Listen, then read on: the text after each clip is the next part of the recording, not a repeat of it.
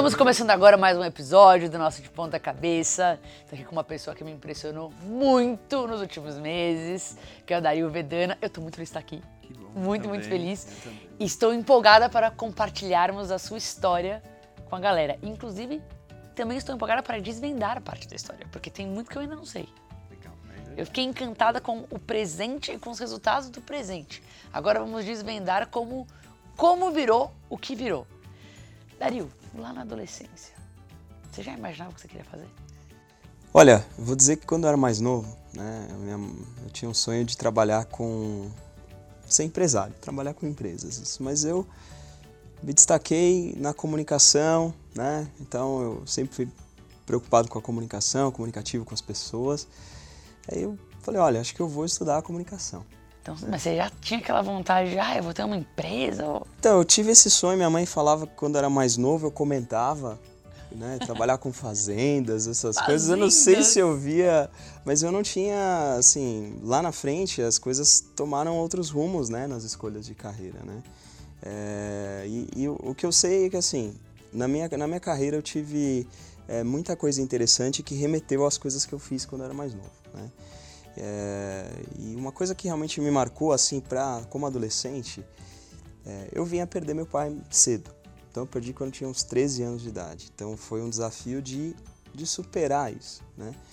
E naquele momento eu olhei para dentro de, de mim mesmo, né? E eu olhei e falei, poxa, eu tenho que seguir, né? É, o norte-americano diz muito, the show must go on, né? A vida tem que continuar. E aí eu tomei para mim aquilo de que quando eu, eu vinha perder o meu pai, eu estava num momento bom com ele, né? Falava que amava, estava próximo, vivia uma experiência forte com ele.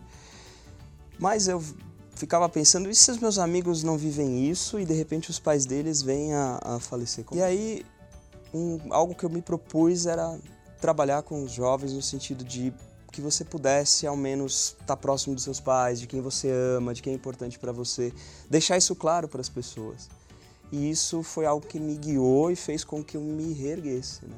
E tocasse a vida e avançasse é, e, e ter o otimismo, né? E aí a, questão mais positiva que vem muito né, do empreendedorismo e tudo mais. Isso realmente é algo que me guiou por muito tempo.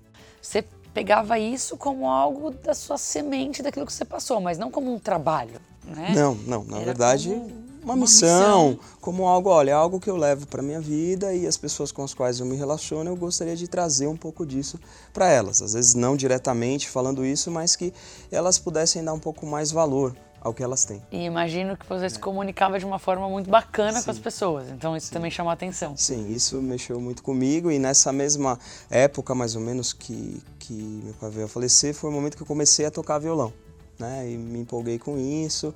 É, sou totalmente amador, né? Assim, não, não, não, não tenho é, pretensão disso, mas a música tem algo muito especial para mim.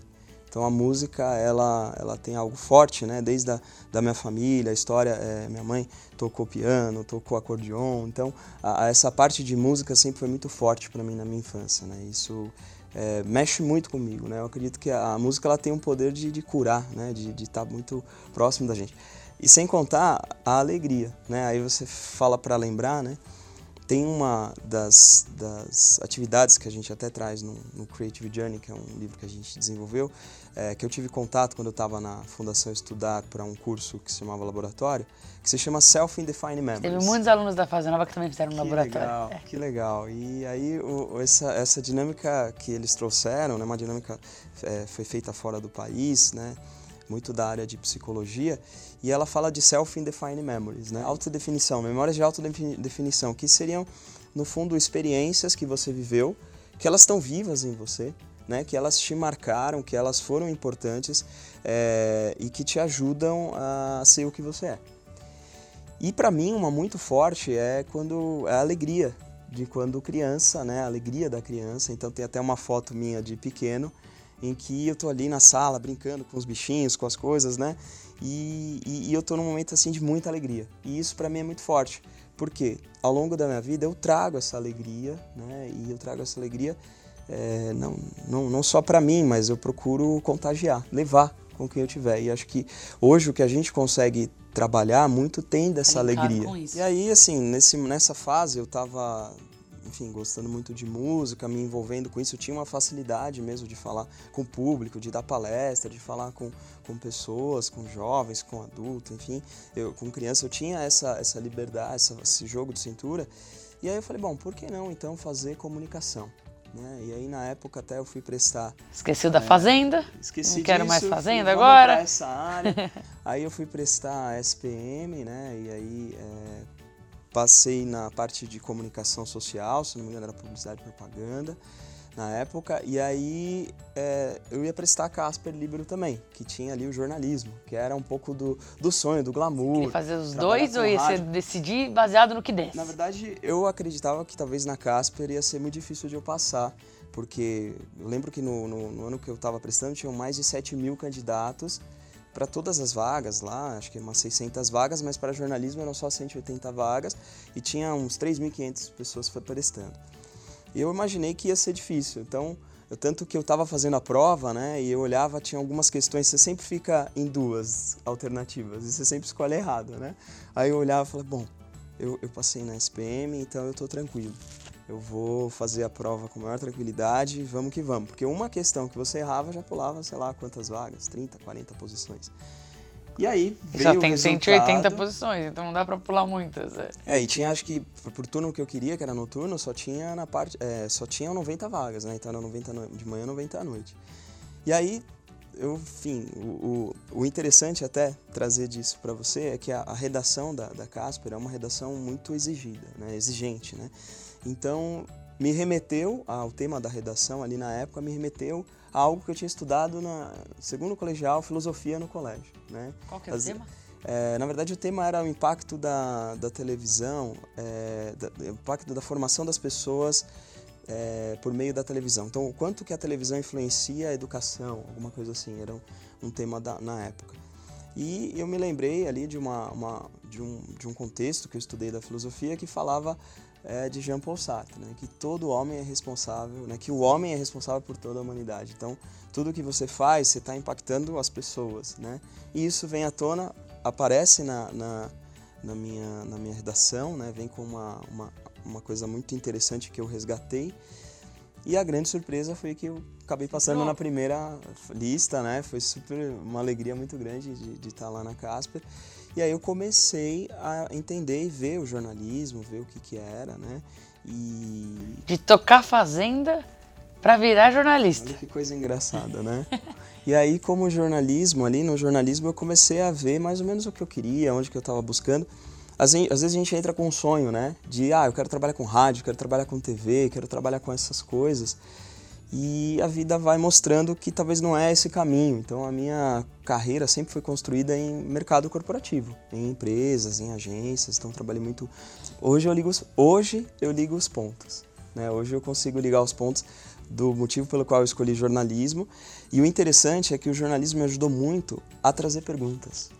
Né? Então, é, o fato das empresas, os lugares que eu trabalhei, eu sempre trazia perguntas, questionamentos, é, sugestões e por que, que a questão pode ser é, encontrada de uma outra forma, é, a inovação. Então a inovação tem muito disso, né, do questionamento. Então hoje muito do que eu trabalho é ligado à inovação, né?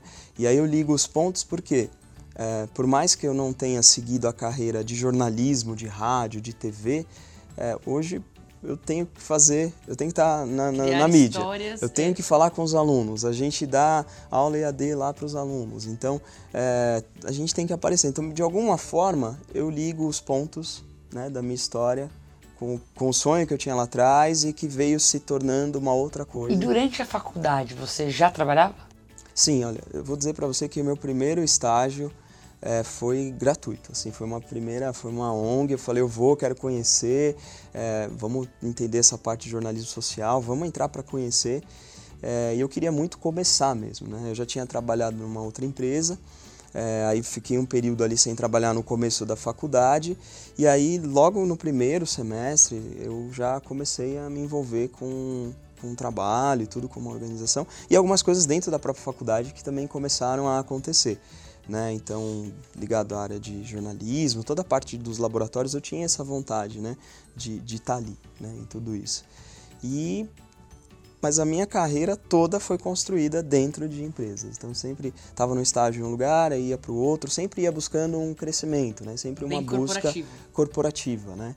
É, tanto que num dado momento, é, com, como jornalismo, eu trabalhava no marketing, né, de, de uma instituição e aí falei, bom, eu, um jornalista com marketing, tudo bem, muito bacana, mas eu preciso estudar melhor isso, né? Aí eu fui estudar marketing, né? Aí eu fui para frente Mas já tinha tomado sua vida e já, já, era tava realidade rumo total. ali, é. é, e aí fui, aí eu falei, eu tenho que estudar, aí eu fui estudar no, no IBMEC São Paulo, na época, hoje é INSPER, né, então eu fui estudar, é, é, na verdade é um Certificate in Marketing Management, né, então um certificado para gestão de marketing, né, foi o que eu fui fazer.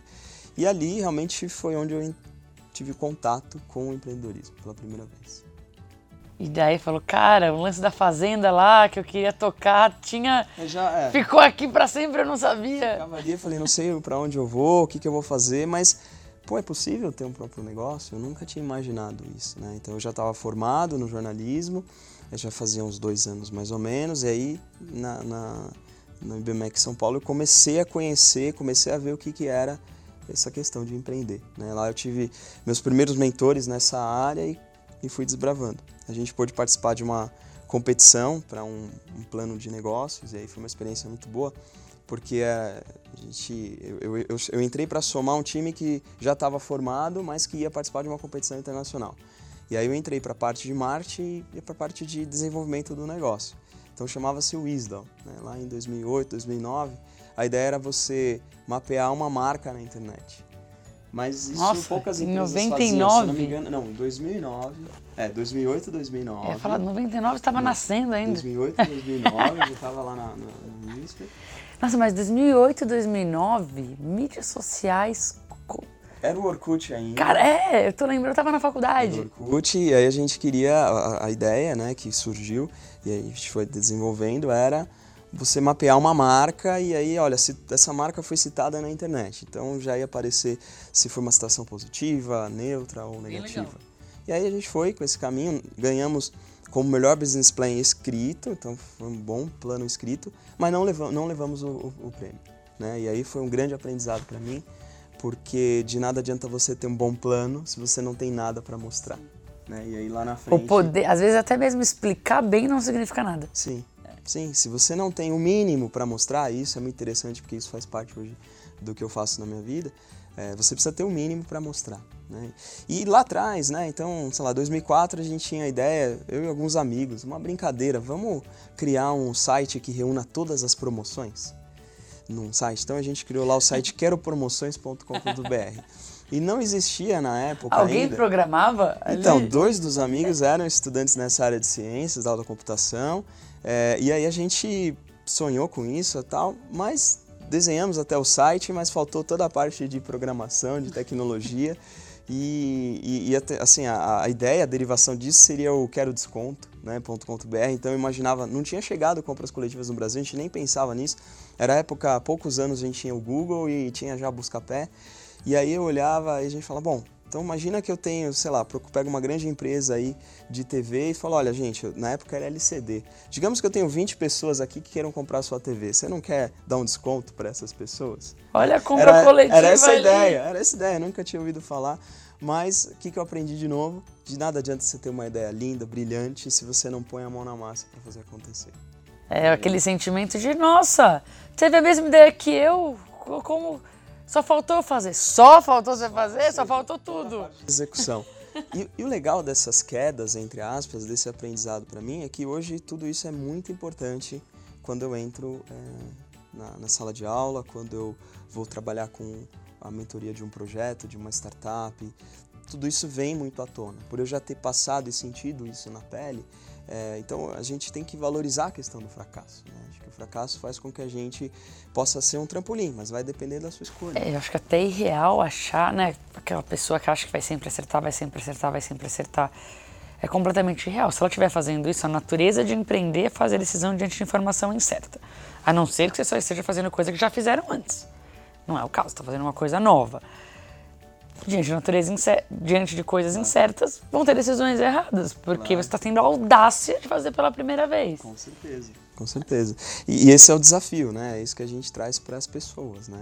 Então, você tem um lado inspiracional, né, de empreender, mas você tem a mão na massa e aí é esse complemento é que faz muitas das coisas acontecerem. Então no final o Quero Promoções não vingou. Não vingou, né? E foi- você estava trabalhando só nisso o tempo todo? Não, não, na verdade não. Eu, eu sempre trabalhando, estava em Segurava estágio, estava trabalhando. empresa- no e aí você, é, você tocava uns projetos em paralelo para você, é, enfim, será que isso vai dar certo? Não vai, né? Então, é, mas nunca foco total, né? Foco total veio mais para E frente. quais empresas eram essas? O que, que eram? Seu, seu, seu papel era mais no lado de marketing? Isso, então, é, eu comecei, na verdade, meu primeiro estágio era uma era uma ONG, né, no que ela tinha um trabalho muito interessante social. E aí eu fui depois trabalhar numa outra empresa que era a CPM Braxis, né, a CPM do Deutsche Bank com o Bradesco. Então foi ali trabalhando em comunicação interna, vivendo essa experiência. É, depois eu fui para Pernambucanas ainda, trabalhando dentro de comunicação interna, tudo a fase de estágio. Aí eu tive a oportunidade de participar de um programa de estágio grande, longo, que foi no Unibanco. E aí passei e também entrei trabalhando na parte de responsabilidade social e ambiental né, no Instituto Unibanco. E aí foi, as coisas foram acontecendo, né, eu fui procurando, procurando ali me destacar, acreditando muito no que eu ainda não tinha certeza, eh, na verdade eu não fazia o que eu sonhava, mas eu gostava de fazer o que eu fazia, né, a comunicação. Aí surgiu uma oportunidade para ir para o marketing e eu tive a chance de ser efetivado um ano antes de, de me formar. Ah, que bacana. E aí foi uma surpresa muito grande, né, para mim. No próprio banco? No próprio banco, fiquei lá por mais um tempo, aí fui trabalhar na parte de assessoria de imprensa do banco, porque aí eu já estava, já tinha me formado, né, então aí fui convidado para trabalhar com essa área, foi uma experiência muito rica também. Então E você aí- foi de marketing para assessoria. Foi. Então a gente viveu muitas experiências ali, pude crescer, era um momento que o banco estava mudando, né, o seu posicionamento, então foi um momento que o banco estava se tornando um banco mais, menos uniclass e um banco mais de varejo, né. Foi uma experiência muito rica que eu pude viver ali dentro dessa transformação, não como é, protagonista e tudo isso, mas muito observando e vivendo essa, essa experiência. Até que eu tive uma chance, às vezes você fala, poxa, quero buscar um outro caminho, né? E aí tive a chance de trabalhar numa agência, né? Uma agência grande aí na área de gestão corporativa, gestão de, de comunicação corporativa, na verdade, a FSB. E aí Nossa, ali foi que abriu um mundo. conheço. É, que legal. Isso bem. Que Legal, ali abriu um mundo para mim, porque até então no banco a experiência é uma experiência muito muito sólida do que você tem que fazer. Você também é muito especialista, você tem é, uma, uma hierarquia importante que vo- você segue. Mas quando você vai para uma agência, você se depara com vários tipos de clientes e muitas coisas acontecendo.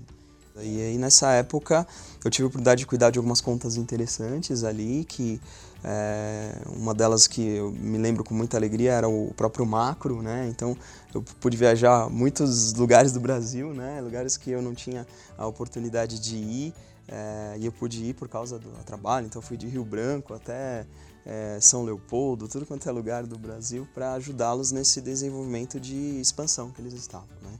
E aí focado na gestão mesmo de imagem externa, então especialmente assessoria de imprensa e tudo mais.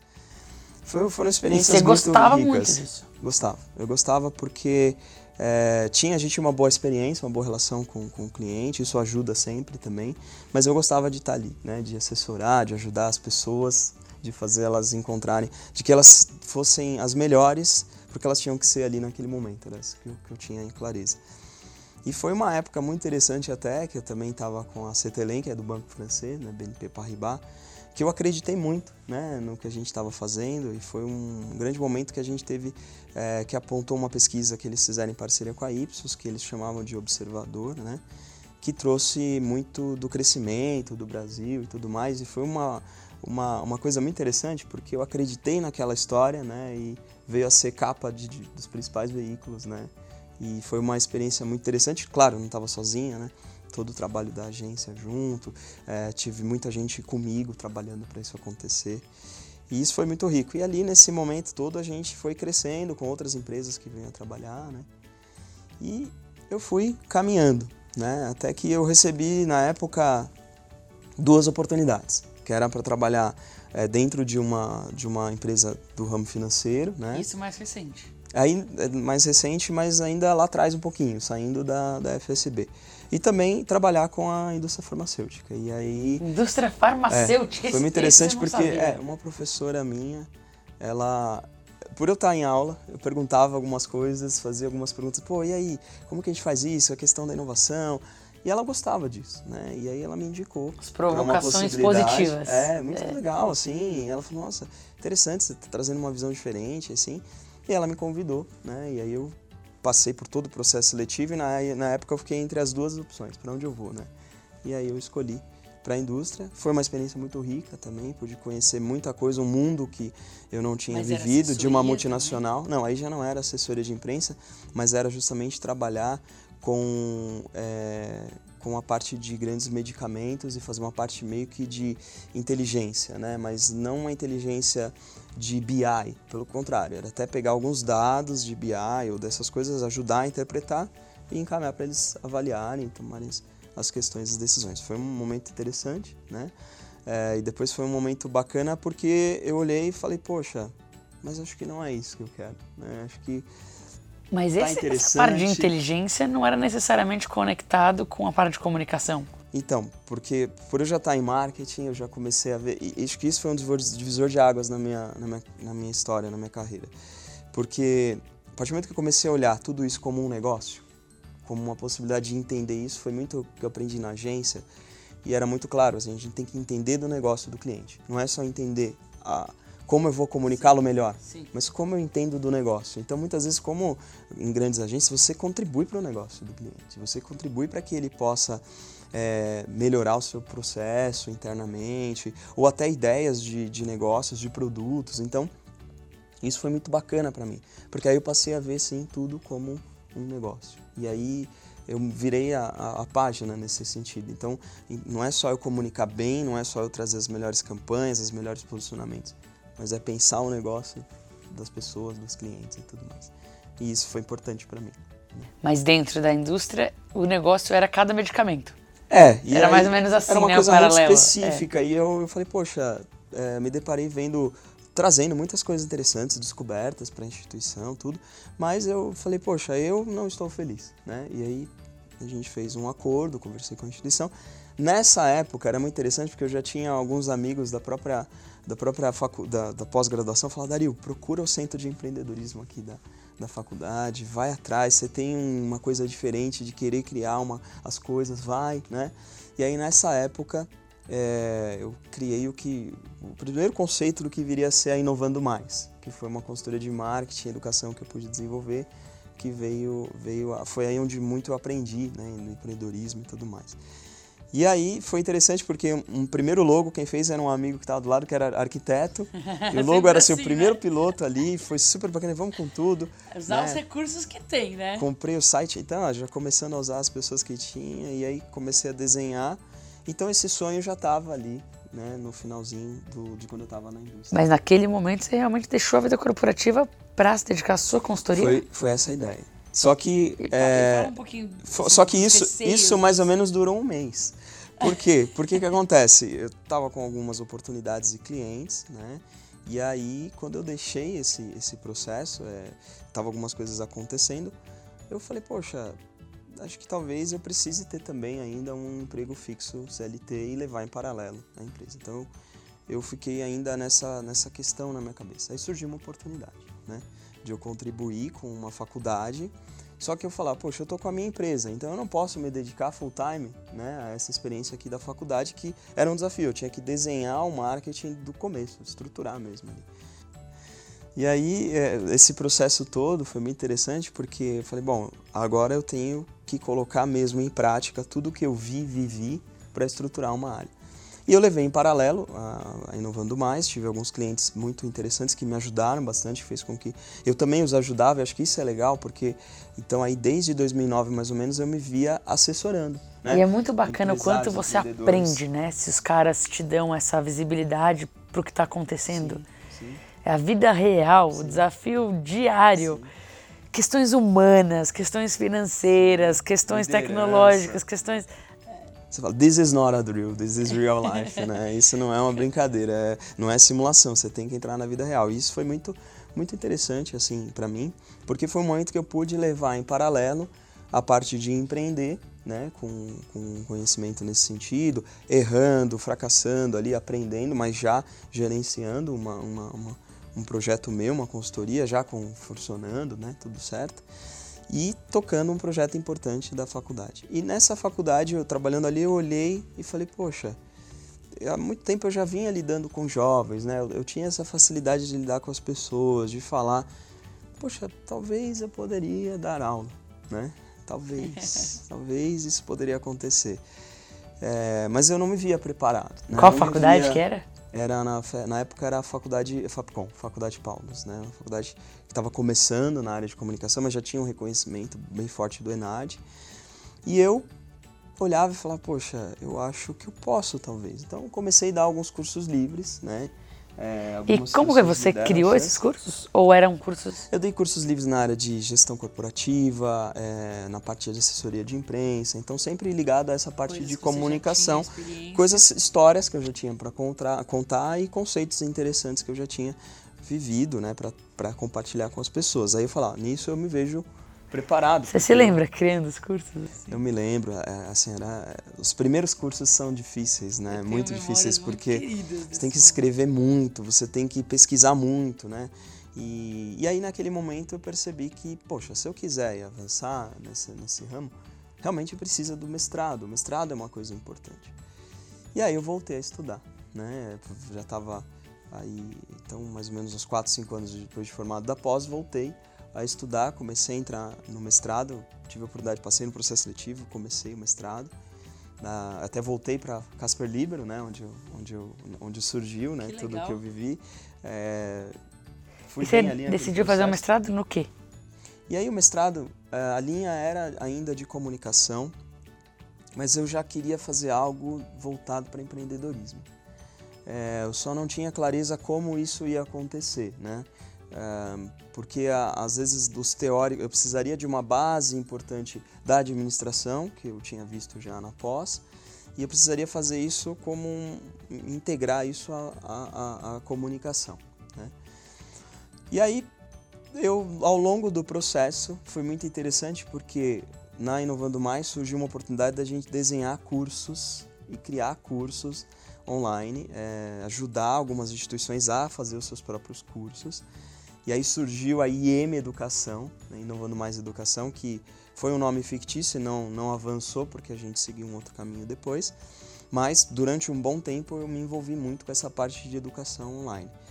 E eu comecei a pesquisar algumas startups, algumas empresas que estavam dando certo na educação online. Então, entre elas, o Khan Academy, né, a Geek, que é brasileira, que está é, tá entre as seis plataformas mundiais de, de conhecimento e de é, aprendizagem adaptativa, né, que eles falam. Aí eu estudei a Udemy, Udemy, né, também, que ela é voltada para tutores, então ela ajuda, para mim foi uma plataforma interessante porque ela ajuda muito quem quer ensinar algo para as pessoas, ele dá uma jornada de aprendizagem para as pessoas ali. E a outra que eu pude estudar foi o, o Khan Academy. Então, Khan Academy, Geek, Udemy e Coursera, na verdade. E ali eu comecei a entender e ver como que se dava a comunicação, o diálogo entre as pessoas nesse ambiente online foi isso que eu comecei a estudar. E aí foi quando eu tomei gosto, né, por muitas coisas, né? Tomei o gosto pela pesquisa, por você produzir conhecimento. Então, para você escrever um artigo, uma página de um artigo, de um artigo você teria, eu tinha que ter lido muitos textos, muitos livros para chegar naquilo. Isso me ajudou muito, né? E fez com que, por mais que eu tivesse feito jornalismo, eu ainda não lia por prazer. Eu lia por obrigação. E hoje eu leio por por prazer. Então. Nossa, que bacana! Teve, teve um ciclo gigantesco de aprendizagem, de uma curva de aprendizagem que eu fui desenvolvendo para mim mesmo e uh, aí me deu o sabor pelo saber. Mas sabe uma coisa que eu acho muito linda e pouco falada, que aliás está muito linkado com o que você faz hoje também, é o quanto cada um tem que descobrir a sua forma de aprender. Sim, isso é verdade o quanto, da mesma forma que existe o autoconhecimento na sua relação com o outro, o autoconhecimento na sua relação com você mesmo, existe um autoconhecimento gigantesco na sua relação com o aprender. Sim. E pouco é falado em relação a isso. E, e poucas pessoas sabem qual é a maneira que ela aprende melhor. Poucas olham dessa maneira, elas Sim. esperam que alguém dê uma solução Sim. mágica ou pelo menos melhor do que a solução que não foi perfeita, Sim, quando na verdade essa jornada de aprendizagem cara, cabe à pessoa, porque é tão única, né? Tem é um processo tão... de descoberta, né? É. E aí o mestrado foi, foi uma coisa muito interessante para mim, né? Porque aí tava tudo acontecendo ao mesmo tempo, né? Trabalhando lá na, na, faculdade, tocando a parte de marketing, processo seletivo, vestibular e tal, aquela correria. E ao mesmo tempo com a, a, a Inovando Mais acontecendo, a gente entregando um monte de coisa de educação e eu me preparando ali com o mestrado, né? E nesses, nessas fases eu sempre tive pessoas que me ajudaram. Então, é, eu tive parceiros, né, é, pessoas que entraram, não necessariamente sócios da Inovando, mas que entraram comigo, que me ajudaram, entraram em projetos. Então, eu percebi que eu tinha essa capacidade de conectar muita gente, né, e de fazer as coisas acontecerem e de entregar um, um projeto com, com excelência, né. E isso foi, foi muito, um momento muito rico para mim, de muito aprendizado. E aí vinha o sonho de como que eu vou entrar né, no meio acadêmico, como que vai ser essa experiência. Até então você não estava dando aula? Eu ainda eu dava os cursos, né? Já tinha tinha os cursos livres que eu já dava de alguns alguns lugares que tinha essa oportunidade de fazer, uma, uma vez ou outra dava uma palestra. Então tinha isso, mas tinha esse sonho. E estando no meio acadêmico, né? Estando no meio é, do mestrado, foi ali que eu comecei a mostrar para as pessoas muito do que eu queria. As pessoas começaram a me conhecer e algumas pessoas me indicaram, né? Para dar aula em uma instituição. E eu comecei a dar aula na pós-graduação. E qual era o assunto? Qual era o tema? Qual foi, foi, a primeira aula? Foi interessante porque disseram assim, é, Dario, o tema é, é design e sustentabilidade.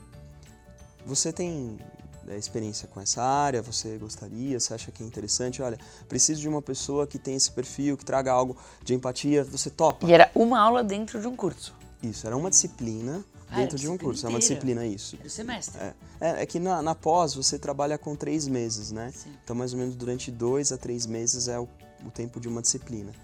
E foi Entendi, essa disciplina. Não era uma aula isolada. Era não, era uma disciplina. É. E aí eu construí essa disciplina também. Mas é, volta nessa pergunta. Zero. Você tem repertório para isso? Como, como que, então, que você respondeu? A experiência foi a seguinte: eu falei, olha, é, a experiência do design, de ver a importância do design, eu tenho um pouco do que eu já vi, do que eu estudei, né? Não, não vivi nessa área, embora tenha visto muita coisa de design gráfico, tenha tido isso muito próximo de mim, até por estar muito em áreas de marketing, então eu tive isso muito próximo.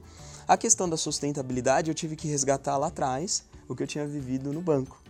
Então lá no programa de estágio que eu fiz, muito do que eu vi do Instituto Unibanco, do que eles faziam na área de educação, na área ambiental, é, foi até muito interessante na época que o banco tinha uma, uma usina termoelétrica, na verdade não uma usina, mas era uma usina sustentável. Então eles tiravam do lixo é, o, em vez de você, o gás metano, em vez de você liberar na atmosfera, eles extraíam isso e transformavam em energia é, elétrica, né?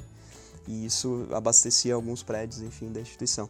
Então, foi uma experiência muito bacana, até na época a gente acreditou muito nisso, inscreveu em alguns prêmios, ganhou um prêmio, né? Então, foi, foi uma experiência muito bacana. Dentro do banco até eu tive a oportunidade de inscrever alguns produtos que a gente desenhou lá dentro, que foi uma época muito forte. A gente ganhou um prêmio também, que era o Prêmio Aberge, na área de comunicação. Mas aí eu tive que resgatar tudo isso. E resgatei e trouxe muito dessas coisas e adquiri livros importantes nessa área, aprofundei muitas coisas nesse sentido e trouxe um desenho de um curso interessante, né? Assim, trouxe algumas atividades, algumas experiências que os alunos é, viveram e que foi interessante. E naquele momento que eu pisei em sala de aula, ali dessa forma mais oficial, eu falei: tem algo diferente aqui. Tem algo novo, tem algo que eu. Rolou um encontro inesperado. Tem algo que vale a pena Mas é explorar. É muito legal. E eu comecei a explorar isso, eu senti uma alegria muito grande e eu recebi os feedbacks dos alunos. E isso fez com que, opa, peraí, além de ter algo bacana que aconteceu aqui dentro de mim quando eu pisei né, nessa experiência em sala de aula, pô, teve um retorno. Tem algo bacana acontecendo dentro é, de lá. é. uma ressonância. Mas eu acho muito legal que você compartilhou a forma como o assunto que surgiu, que era a oportunidade para agarrar, num primeiro olhar pode parecer desconexo, ou pode falar, nossa, mas o cara tinha experiência em XYZ, pediram W.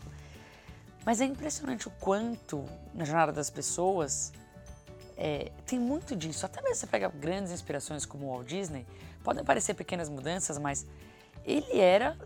Ele desenhava, ele não fazia animação. Quando ele quis entrar no mundo de animação, é um mundo totalmente diferente do desenho. Sim. E as pessoas às vezes não percebem o quanto existe esse delta gigantesco Sim. entre o que o cara sabe e o que parece ter se preparado a vida toda e a oportunidade que está na sua frente e o que é agarrado Sim. e a coragem que isso demanda. Sim. Até de resgatar, não, repertório eu tenho, mas eu vou, meu, vou minar de tudo do passado, vou tipo, vou achar lá no fundo, vou cavar. Até conseguir. E o, legal do Walt Disney até é interessante porque ele, não, ele tinha zero de gestão, né? Assim, e ele, ele percebeu que quando ele estava se perdendo, e no começo da vida empreendedora você faz de tudo, né? O empreendedor ele faz de tudo até que ele vai fazendo o negócio girar. Quando ele vê que está girando, e ele percebeu isso, né? Ele fala, olha, eu estou deixando de fazer o que realmente eu quero fazer, que é desenhar. E foi o momento que ele chama o irmão dele, né? O irmão dele percebe que ele está precisando disso e aí toda a parte de gestão financeira, tudo isso começa a acontecer. Então é muito interessante a gente se deparar com essa realidade e também se, se reconhecer. Então naquele momento eu reconheci que eu poderia, por causa de algumas experiências que eu vivi, mas eu sabia do gap que eu tinha e o quanto eu tinha que avançar nisso, o quanto eu tinha que estudar. Tanto que uma das primeiras pessoas que eu liguei foram até uma pessoa que trabalhou comigo no banco, que foi até um mentor, um cara muito bacana que me ajudou quando eu estava lá. E ele tinha todo esse conhecimento de sustentabilidade, responsabilidade social, ética. E eu procurei e falei: olha, tô com essa oportunidade disso aqui, é muito interessante. O que você acha que hoje é, um jovem nessa área precisa ouvir? O que, você percebe hoje no banco que você acha que falta nos talentos que você tem, nas pessoas que hoje estão dentro da instituição? O que, que falta para elas e precisa ser desenvolvido e que eu poderia trabalhar né, nessa, nessa disciplina? E então, qual foi a resposta? Não, ele trouxe muita coisa. Muita ele entre, trouxe muita coisa interessante de palestras que ele já tinha dado e me ajudou a repensar tudo a trazer a bibliografia, que tinha que ter a bibliografia dentro do que a biblioteca trazia, uma ou outra coisa eu trouxe também de fora, e conseguimos construir. Sabe que esse lance de desafios reais de empresas no momento é uma das coisas que eu acho mais bacana. Tem um conceito que eu gosto de falar aqui dentro da fase nova, que é educação em tempo real. É, e eu acho que isso não é nem o futuro, é o presente já. Sim. Porque até mesmo dois anos atrás, o que era necessidade de uma empresa já mudou completamente. Claro. Então você ter essa sutileza de entender hoje o Sim. que falta Sim. e tentar suprir essa necessidade em desafios reais, de empresas reais. Sim, sim, de coisas que estão acontecendo. Então acho que esse é o desafio, né? A gente poder trazer a questão acadêmica de tudo que a gente viu, viveu e tal, e linkar com a experiência de mercado, com o maker, com o fazer, com colocar a mão na massa. E daí rolou essa emoção aí, Foi. deu certo, Foi. deu match entre deu você match, e... aí eu vi, assim, eu vi a, a, repercussão, assim, com os alunos, foi uma experiência muito interessante. Depois a gente teve, tive acesso às avaliações, vi, fiquei muito feliz com tudo que eu vi, do, do que os alunos é, refletiram sobre a disciplina. E aí tive a oportunidade de dar outras disciplinas na pós, aí já voltado para relacionamento com clientes, coisas que eu já tinha vivido, né, experiências nessa área. E nessa época, o que estava acontecendo? Eu estava com a Inovando Mais e tinha saído da faculdade que eu trabalhava lá na parte de marketing. Estava concluindo o mestrado, né? Então, concluí o mestrado, ou seja, eu só entrei na pós-graduação dessa da, da faculdade que comecei a dar aula, no final a gente conta qual é.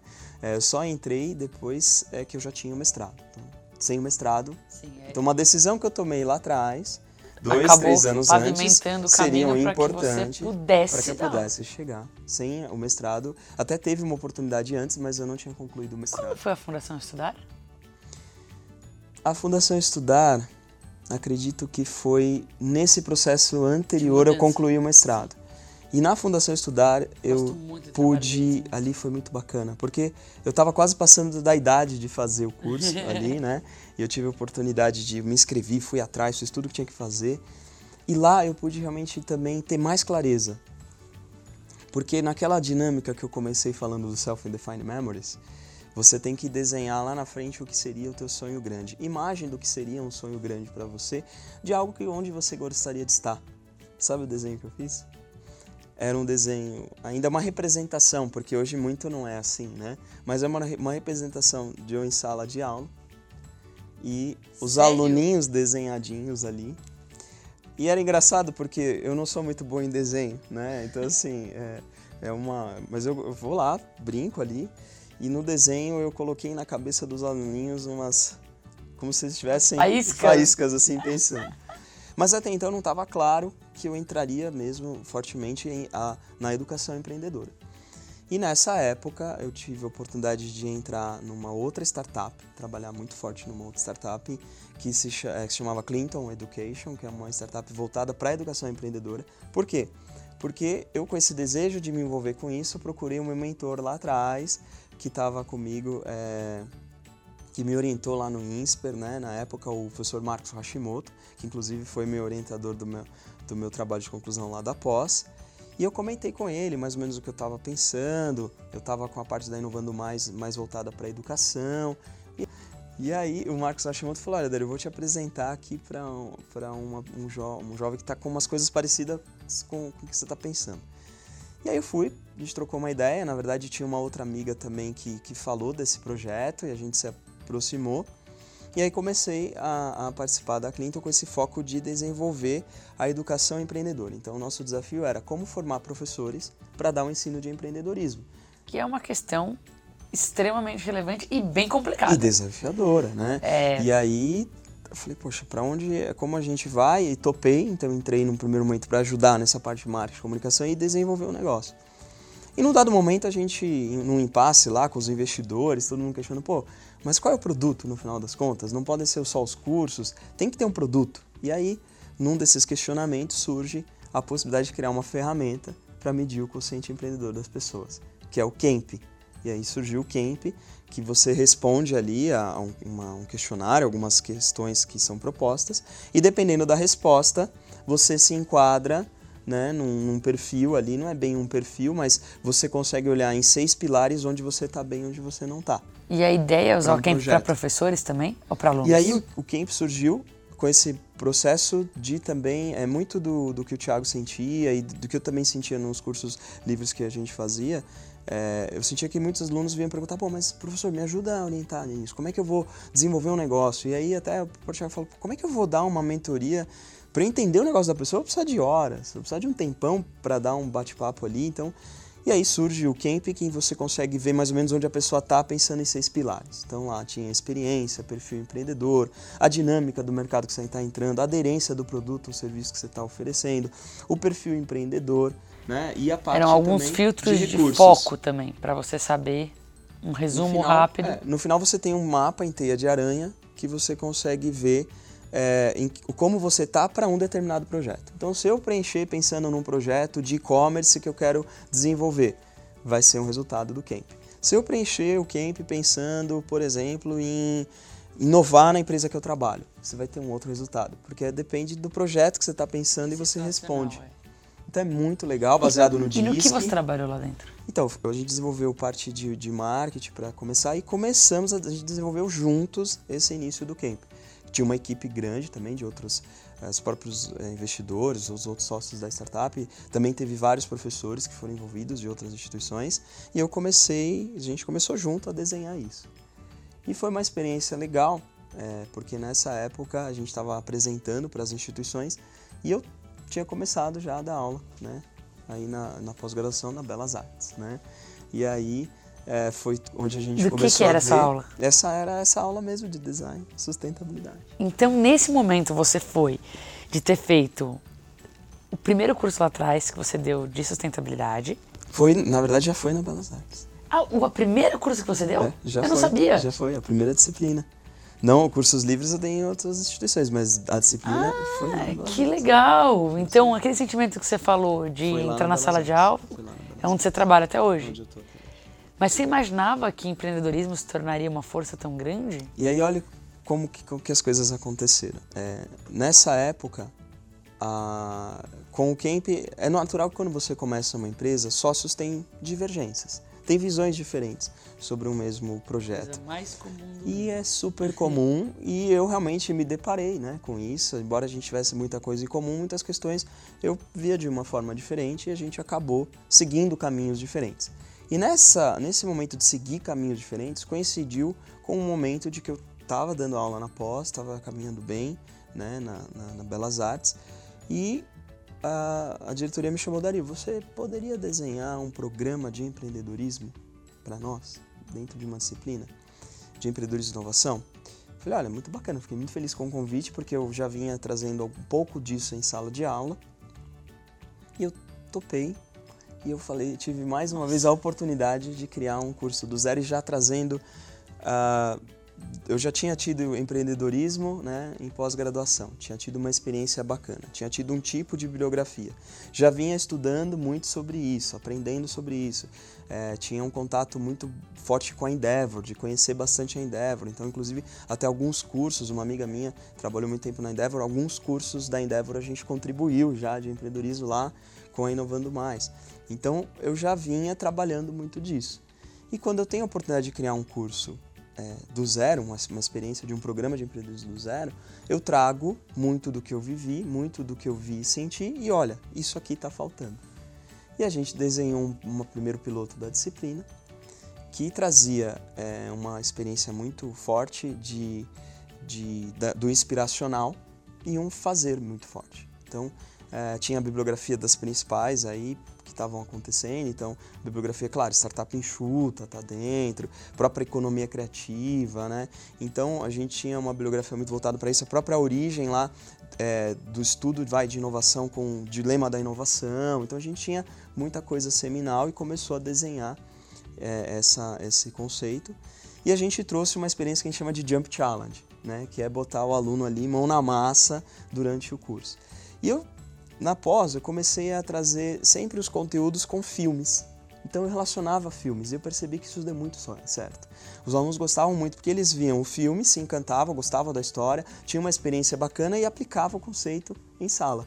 Então a gente trouxe filmes dentro da disciplina. E a gente fez um piloto, é, começou em fevereiro de 2017, né, naquele semestre, primeiro semestre de 2017, e a gente impactou aí muitos alunos, de 800 a 1000 alunos, não somente eu, então eu desenhei esse programa e tinha uma equipe de professores da própria Belas Artes, professores muito bacana, né, muito especiais aí que eu considero que são meus mentores também, né? Próprios diretores da Belas Artes, mas esses professores são meus mentores, meus mentores. É, começamos a trabalhar tudo e cada um foi contribuindo com partes importantes, inclusive na parte financeira, né? Então a gente imagina que os alunos não sairão expertos em finanças, né? É, eles até se frustram, tô brincando, né? Eles falam, não, não quero ver finanças, imagina, um aluno quero, de quero arte. só fazer minha arte. Mas é interessante ele ter contato com isso e ver o quanto o custo é importante, o que, isso impacta é realidade. E aí a gente desenhou ali, né, o professor, especialmente o professor Miguel, desenhou uma planilha em que você preenche a primeira aba e aí tudo automaticamente vai sendo preenchido e vai ajudando o aluno nessa lógica de aprendizagem. Sério, e como que assim, você é, eu sei o seu trabalho, eu sei dos resultados que vocês estão tendo, eu sei do quão bacana é a forma como vocês traduzem o que é empreendedorismo.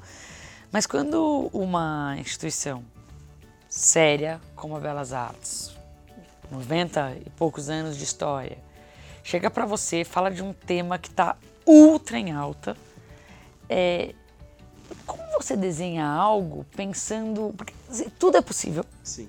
Mas ao mesmo tempo, Claro, tem a sua experiência, tem a sua vivência, tem o seu olhar, Sim. que tem muitas vantagens, Sim. mas pessoas podem ter objeções também, tipo, ah, é, no final você não tem aquela fazenda, ou no final você não é dono de uma das dez maiores empresas do Brasil. Sim. Que é uma objeção Sim. que eu conheço muito bem. Então, eu acho que é bacana explicar um pouquinho o que é o papel de alguém que ensina empreendedorismo.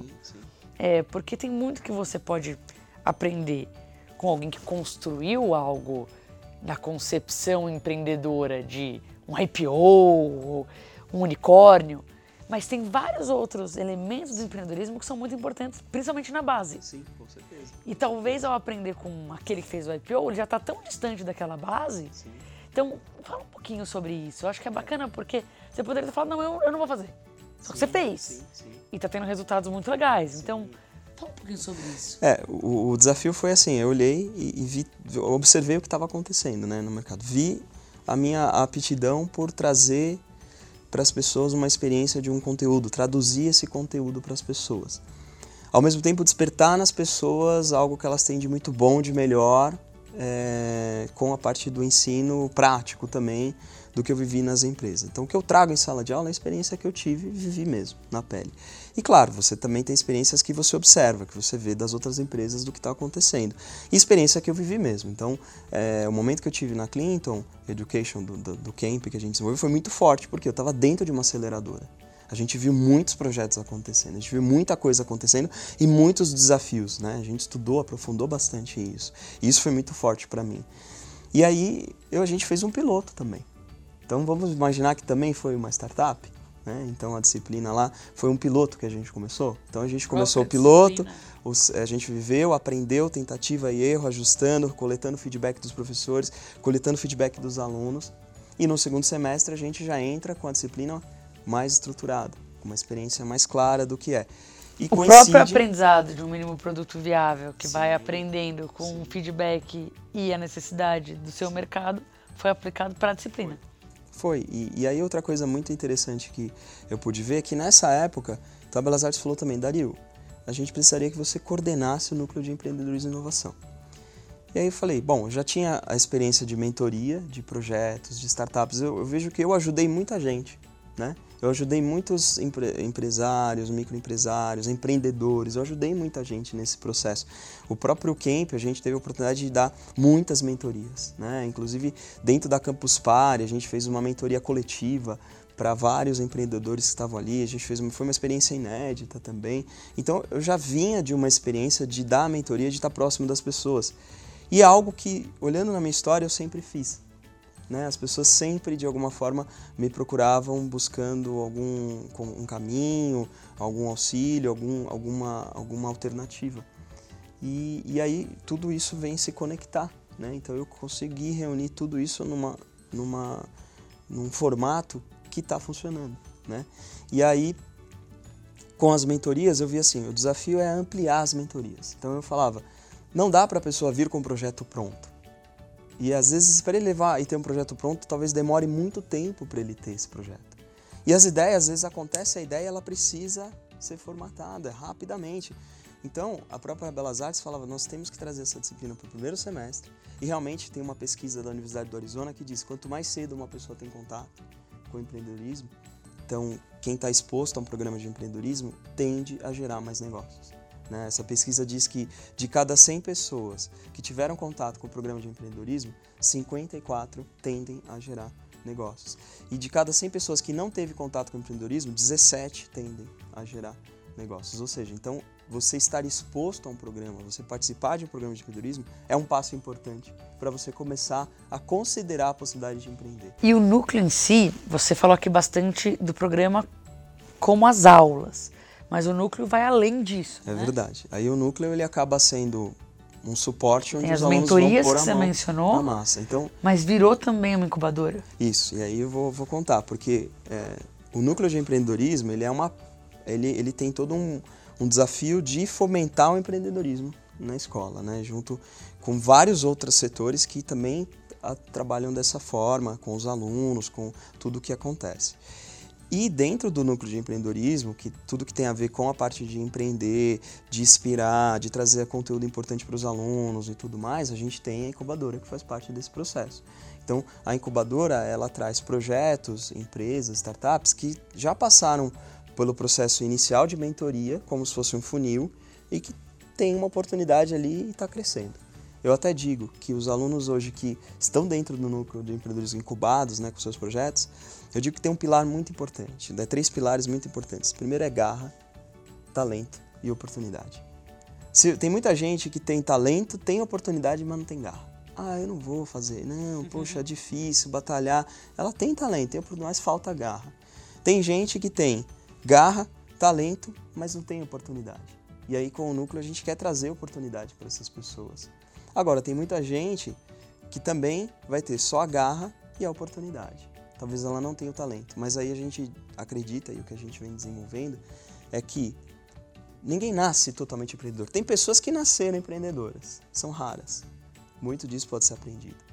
E é isso que a gente mostra. Eu acho que tem elementos comportamentais, é até mais fácil de defender essa visão se pensar no que mata empreendimentos. Porque o que realmente mata Claro que o conhecimento tátil é muito importante, mas o que mata são relacionamentos, são comportamentos. Entre sócios. Então, assim, se você trazer, se você trouxer para o oposto, né, é, dá para tentar minimizar o que mata. Então dá para ensinar claro. o que impulsiona para o sucesso. É, eu já tive a chance de visitar né, o núcleo. Eu fiquei encantada. Bom, vocês me conhecem bem, que tá, estão me assistindo aqui Já viajei mais de 50 países, fico procurando incubadoras legais, fico procurando aceleradoras legais. E tem gente fazendo coisas incríveis no mundo todo. Agora, o que me chamou uma atenção eh, com as empresas que eu vi junto ao Dario, conheci três projetos, e foi algo realmente que me encantou muito, foi uma mistura bem única de inspiração e sonho com execução e pé no chão.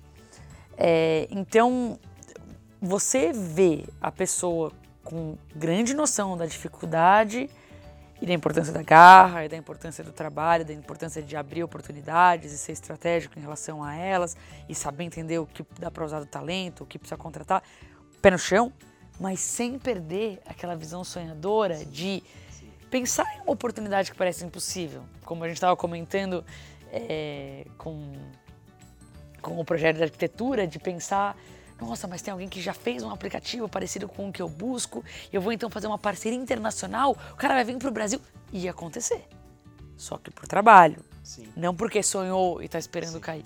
Então eu achei, eu achei isso muito bacana, achei, achei muito legal, porque é muito fácil pender para os outros dois, para um dos dois extremos. Com certeza. E, e o que a gente também descobriu, por exemplo, começando com a disciplina de empreendedorismo, que a gente mostra para eles que, para o jovem, que empreender não é só, porque o aluno pode olhar, ah, mas eu não quero ter meu próprio negócio. E a gente traz uma reflexão de que tem três pilares. Né? Você vai empreender com o teu próprio negócio, se você quiser, ou se você vai intraempreender, ou seja, dentro da empresa que você trabalha, gerar inovação e trabalhar com inovação e, e, e ser visto, ser lembrado dentro de uma empresa hoje é uma forma de você crescer, se destacar. E você pode talvez desenhar um projeto social, um negócio social, artístico, cultural. Aí eu pergunto, se isso não for empreender, então o que seria você tocar um projeto social em que você surge do nada, com poucos recursos, com apoio de empresas, com apoio de governo? Se isso não for empreender, então o que seria? Né? Fora que você é o seu maior empreendimento também, então você é um empreendimento ambulante, né? Então o que, que é legal disso? Que a gente então desperta essa reflexão nos alunos e eles começam a considerar essa possibilidade desde o primeiro semestre e isso vai permeando o curso. Então, quando ele entra talvez para outras disciplinas, ou quando ele vê a faculdade como um todo, os laboratórios, as possibilidades, ele fala: opa, eu posso usar isso daqui para conectar algo que eu estou sonhando, que eu estou acreditando, que posso fazer assim. Então ele começa a, a, planejar e a colocar em prática algumas coisas que ele acredita que, que ele está tendo contato, que ele está conhecendo, para que a ideia dele venha a ser desenvolvida. E aí, quando eu me deparei com as mentorias, eu percebi que eu tinha que agilizar muito esse processo, para que eu pudesse atender o maior número de alunos possíveis, que tivesse interessante ali, o maior número de alunos possível. E eu comecei a criar mecanismos e formas de é, atender muito bem e a gente hoje consegue dar pelo menos 100 mentorias por semestre. Então, pelo menos 60, 70 jovens por semestre, mais os alunos que estão incubados com os projetos incubados. E aí eu comecei a desenhar então uma metodologia própria. Né? Então a gente começou a olhar e a gente chamou de curva de aprendizagem empreendedora. Então, é por estágios do projeto. Então, vamos lá. Dario, eu, não, eu já sei que eu não quero trabalhar em empresa, eu quero empreender. Na lousa lá. Tá lá, tá, tá lá, na tá nossa lá lousa. lousa. Essa é a nossa metodologia, que está sendo validada agora, está sendo testada. Então, a primeira coisa é, olha, Dario, eu sei que eu não quero trabalhar em empresa, eu quero empreender. Como é que eu faço? Vamos conversar? Então, ele está na fase da inspiração. E aí tem todo um processo da mentoria para a inspiração. Qual é a outra fase né, outro estágio do projeto dele. Tenho uma ideia, Dani, mas não faço ideia de como tirar essa ideia do papel. Que foi o caso, por exemplo, das meninas da Arc 4D, né, que é muito interessante, que elas vieram com uma ideia em agosto do ano passado, que era realmente de conseguir conectar e uma planta que hoje ela é física, elas conseguiram transportar pela modelagem que essa planta fosse é, modelada em 3D e você conseguisse ver essa planta pelo celular. Né? Então, é como se você tivesse uma folha aqui com uma planta baixa em 2D e com o celular conectando aqui o QR Code, os códigos todos, você consegue ver né, toda a parte é, em 3D desse Com a escala projeto. de altura, com a escala Tudo. de... É muito interessante até. E aí a gente falou, olha, eu vi que elas tinham realmente muita garra, eu vi que elas tinham talento, e falei, faltava oportunidade ali. E, e elas são um exemplo bem interessante, porque elas são arquitetas, o talento é na arquitetura, elas ainda fazem os projetos da planta Sim. e argumentam a modelagem, com a tecnologia. É. Elas fazem a modelagem e oferecem esse serviço. E aí foi muito interessante, porque elas começaram, a gente começou, olha, a gente não sabe onde vai dar isso, a gente não sabe como isso vai acontecer, mas a gente tem que descobrir, tem que trabalhar, tem que batalhar. Então as mentorias eram muito de como a gente transforma isso num produto? Como a gente transforma isso? Aí tem que desenhar o aplicativo ou não? Vocês vão fazer a modelagem, o serviço? E nisso elas estavam em contato com o aplicativo. E por elas trazerem questões e perguntas, e ir atrás e, e, ficarem ligadas nisso, elas começaram a fazer algumas perguntas-chave ali para o aplicativo que se chama Augmentecture, um aplicativo que hoje é dos Estados Unidos e que é global, porque está em outras é, bases também na, na Armênia, é, na Alemanha e agora Brasil, né? É, elas começaram a perguntar, e quem responde? O dono da empresa, né? O CEO da empresa responde para elas. E aí, é, o Zarik Bogossian respondeu, elas começaram num, num, relacionamento com eles, a gente começou a aprofundar, a entender como seria isso, e ele né, viu nelas algo que, que a gente tinha visto também, de, dessa capacidade de execução, dessa capacidade de inovar, de se questionar, de ter o talento para fazer algo acontecer. E as coisas começaram a acontecer, elas começaram a trazer muitos inputs para ele, ele começou a melhorar o aplicativo, mudar o site, transformar tudo isso até inclusive para o Brasil. E existia a possibilidade dele vir ao Brasil, né? E ele veio. Então, em fevereiro, ele veio porque acreditou nelas, acreditou muito no que o núcleo de empreendedorismo estava fazendo. E hoje elas, além de tocar a Arc 4D, que é toda a parte de modelagem, que elas já fecharam contrato, já estão super bem caminhando nisso, elas são funcionárias deles na área de. Né, são diretoras para marketing e estratégia aqui do Brasil e estão em constante, constante contato com eles. E os projetos delas são mais fáceis de vender com esse Claro. Edom, Claro. que é poder usar. E essa pessoa que veio, assim, né, a gente vê que é uma, foi uma pessoa muito especial. É, A gente, ao longo do processo, foi conhecendo, né? Quando a gente o recebeu no domingo à noite, ele me contou. Olha, é, Dario, é, então ele contou que ele trabalhou como gerente de elétrica da NASA por 10 anos. Legal. Um, um cara que já tinha, né, um sênior, né, que já tem empresa, já tinha um sucesso. Primeira vez que vem ao Brasil para acreditar num projeto como esse. Então é algo muito mágico, assim, algo muito grandioso que acontece, mas que a gente sabe que é fruto de um trabalho, né, de uma metodologia, mas das meninas terem acreditado, das empreendedoras acreditarem no que elas tinham. E outras coisas boas foram acontecendo, né, com elas. E hoje elas estão mais dentro da revista Projeto, que é a principal revista hoje da área de arquitetura. Tudo porque a gente foi percebendo que elas tinham que ir para um próximo nível, né? E na semana que o Zarik vem ao Brasil, tudo acontece. Elas são participam da capa da revista com o, a modelagem ali de um, de um projeto, participam do lançamento dessa revista, né? Zarik aqui presente. E a gente vê que hoje elas já estão numa fase de operação, então elas começaram lá na ideia. Da ideia, o próximo passo qual que é? Né? O próximo passo da ideia é eu criar um protótipo. Então, qual é o mínimo que eu tenha, o mínimo produto viável? Qual é o mínimo que eu tenho para mostrar se a minha ideia faz sentido ou não? Né? Então, é o protótipo. E aí tem todo um tempo para fazer isso. Dario, quanto tempo dura essa jornada de aprendizagem? Não sei, depende de cada projeto, né? E aí, depois que eu tenho um protótipo, aí é a fase de validação. Eu tenho que ir para o mercado, tenho que validar isso. Tem aceitação para o mercado? E é uma fase que as meninas ficaram muito tempo lá na de arquitetura, por exemplo, porque elas tinham que validar. Então, e aí, como que eu vou entregar esse produto? Qual é esse produto que eu entrego? É a modelagem mais o serviço de 3D?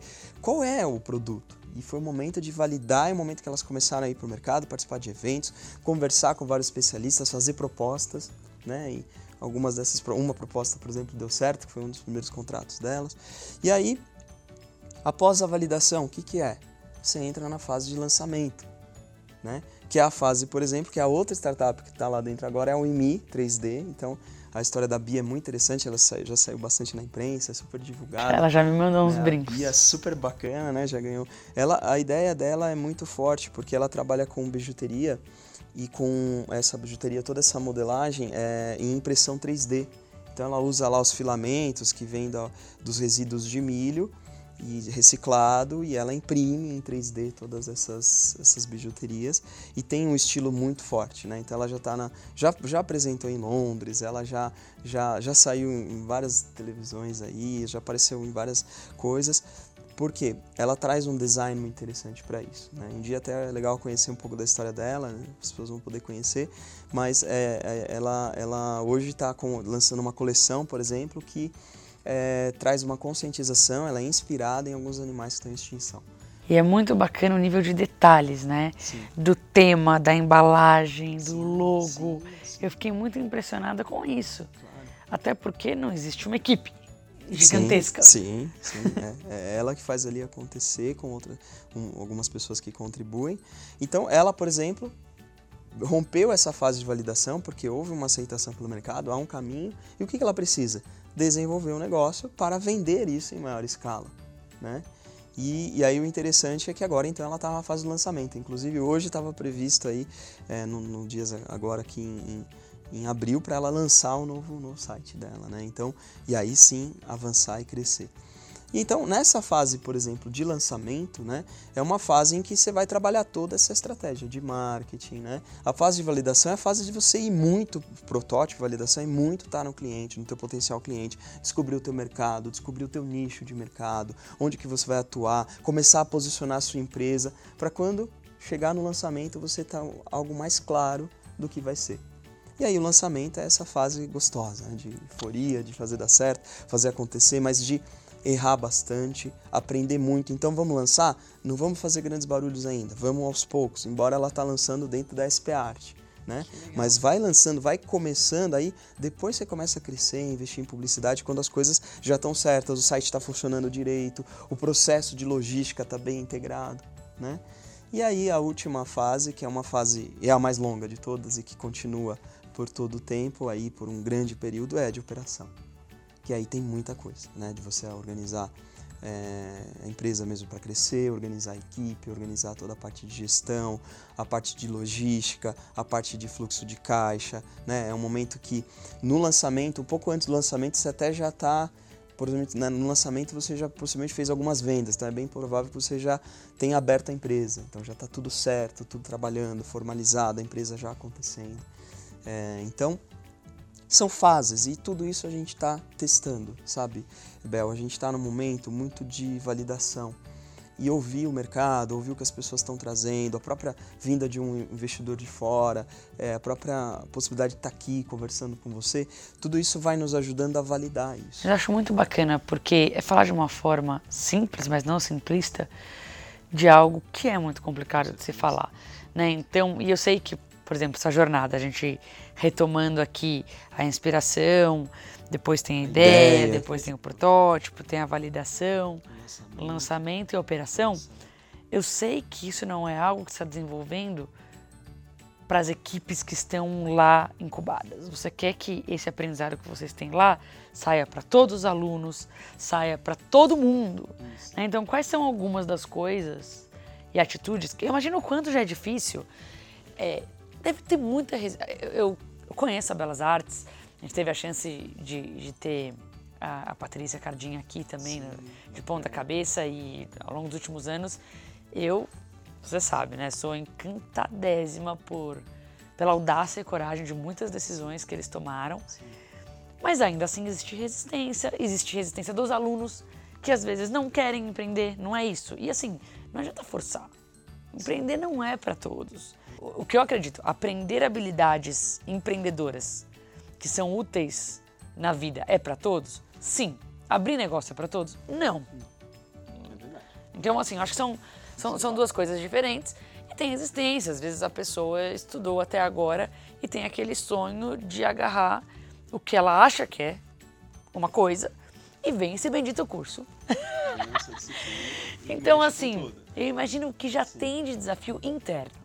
E agora você está travando também é, essa sua jornada para fora, essa sua validação. Você está colocando o seu projeto Sim. como um dentro dessa jornada claro. para poder trazer para os outros. Que é um projeto que ele, ele dá certo, é, não por mim, né? ele dá certo porque eu não estou sozinho. É, eu vejo que assim, na verdade ele, o projeto ele só acontece é, e, e, é uma coisa que eu tenho visto cada vez mais. É, o projeto ele acontece porque, porque ele é compartilhado né? porque não está em mim. Então é uma metodologia que não pode ficar em mim e que ela é ela acontece porque eu tenho um, respaldo muito grande. Eu tenho mentores, mentoras que estão comigo, né, que me orientam.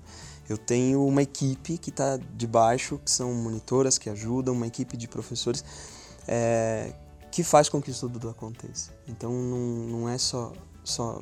Claro, tem muito pessoal, muita coisa que eu trago, muito da experiência, mas é, isso tudo dá certo porque ele é compartilhado. Né? Então a gente vê que o processo ele também é natural. Então é natural a gente lidar com isso, não é algo forçado, é natural, é espontâneo. Então o que acontece com os alunos é muito espontâneo. E os alunos que se interessam e que vêm com essa espontaneidade, eles também se contagiam com os outros. E tá ali no núcleo, realmente eu trago muito da, da alegria, mas tem muitos desafios. Tem desafios grandes ali das startups, problema de logística, estresse com gestão, é, toda a parte de organização. Então, tem muita coisa difícil.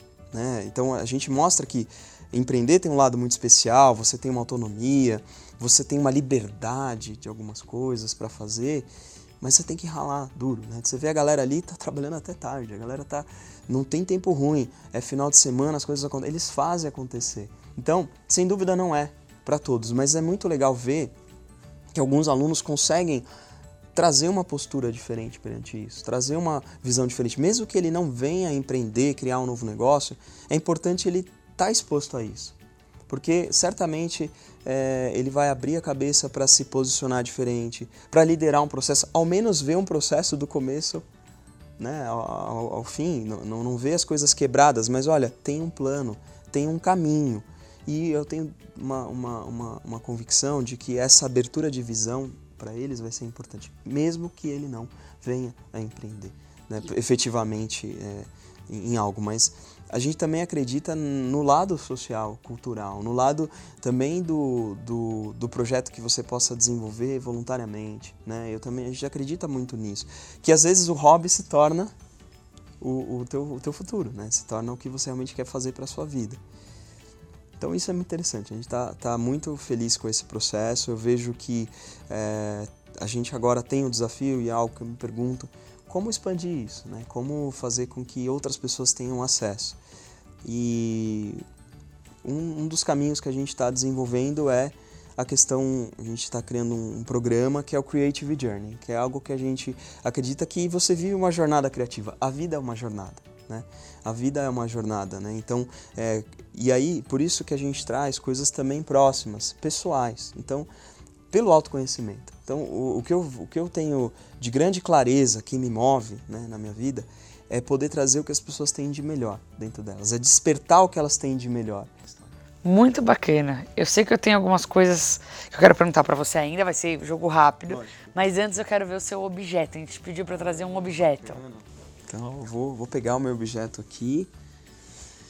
É uma pergunta muito difícil, viu? Né, vocês trazer. É, eu acho um desafio, porque como você vai se definir em um objeto, né?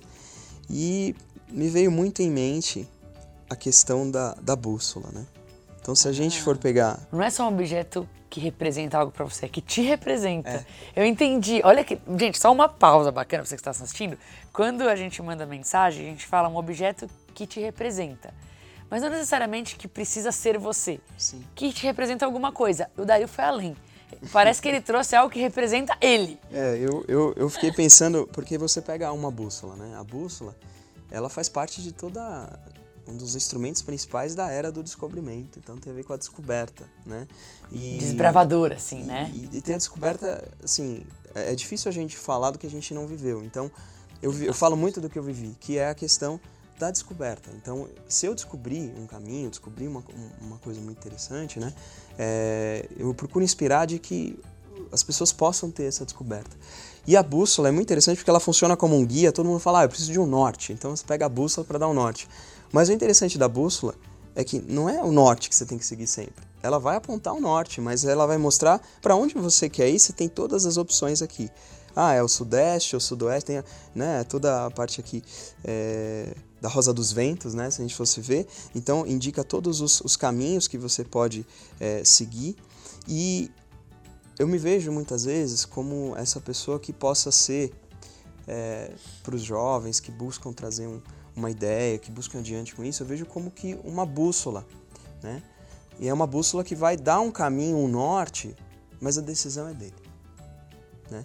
Então é, olha, situar. Tudo que você está me trazendo, a ideia é essa, o caminho é esse, olha, você tem essas possibilidades, o caminho pode ser esse.